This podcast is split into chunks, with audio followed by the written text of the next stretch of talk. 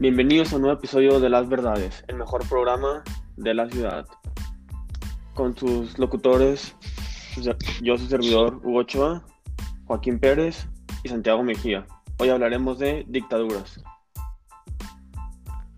Una dictadura es un sistema de gobierno que también se le conoce como régimen cuyos poderes estatales, legislativos y judiciales eh, y ejecutivos recaen exclusivamente sobre un individuo o grupo político.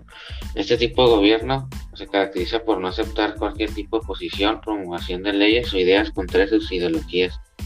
Tampoco existe la participación o expresión del resto de fuerzas o del pueblo. Existen varios tipos de dictaduras como el autoritarismo, en que el gobierno está dispuesto por una sola persona o política, restringe las libertades sociales de pensamiento y reunión. El totalitarismo, que busca el apoyo de las masas, la aceptación y legitimidad y también tiene un marco de actuación muy amplio dentro de la sociedad. También está la militar, que en este caso el poder reside en manos de una junta militar y se mantiene en el poder casi siempre mediante el uso de fuerza o golpes de estados. La, teocracia, que se rige por una religión concreta, legislan en función de esta y la constitución la reconoce como forma de administrar el Estado. Por último, las monarquías tribales, en las que el poder lo ostenta una familia el control de la sociedad es total y la oposición es perseguida y reprimida. Y ahora mi compañero Joaquín.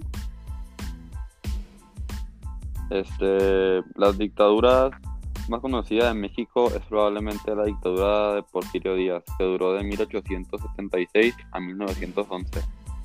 Pero no es la única que ha habido en la historia, pues a lo largo de esta ha habido muchas más dictaduras y mucho peores, como por ejemplo la de Joseph Stalin de la Unión Soviética de 1922 a 1953, la de Adolf Hitler en Alemania de 1934 a 1945, de, estas dos dejando un total de 38 millones de muertos a lo largo de estas dos dictaduras.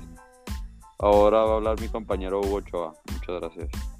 Muchas gracias, Kim. Pero antes, una palabra a nuestros patrocinadores. Gatorade, la mejor bebida para los deportistas. Bueno, actualmente en México no hay una dictadura. El presidente Manuel Andrés, Manuel López Obrador no es un dictador. Bueno, en el futuro podría hacerlo, pero de momento todavía no termina su término.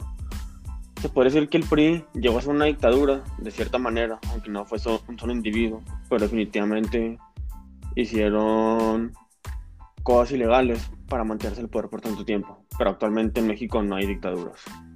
En el mundo, lastimosamente sí hay.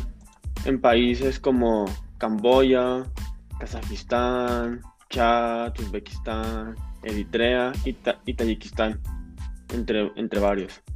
La más conocida probablemente es la de Corea del Norte con Kim Jong-un, quien, muy, poca gente sabe, estudió en Suiza con una entidad falsa entre 1998 y el año 2000.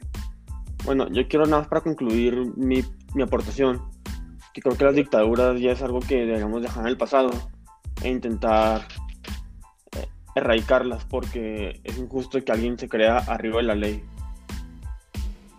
En mi opinión, las dictaduras son una mal forma de gobierno y creo que ya está muy obsoleta y se debería de quedar en el pasado.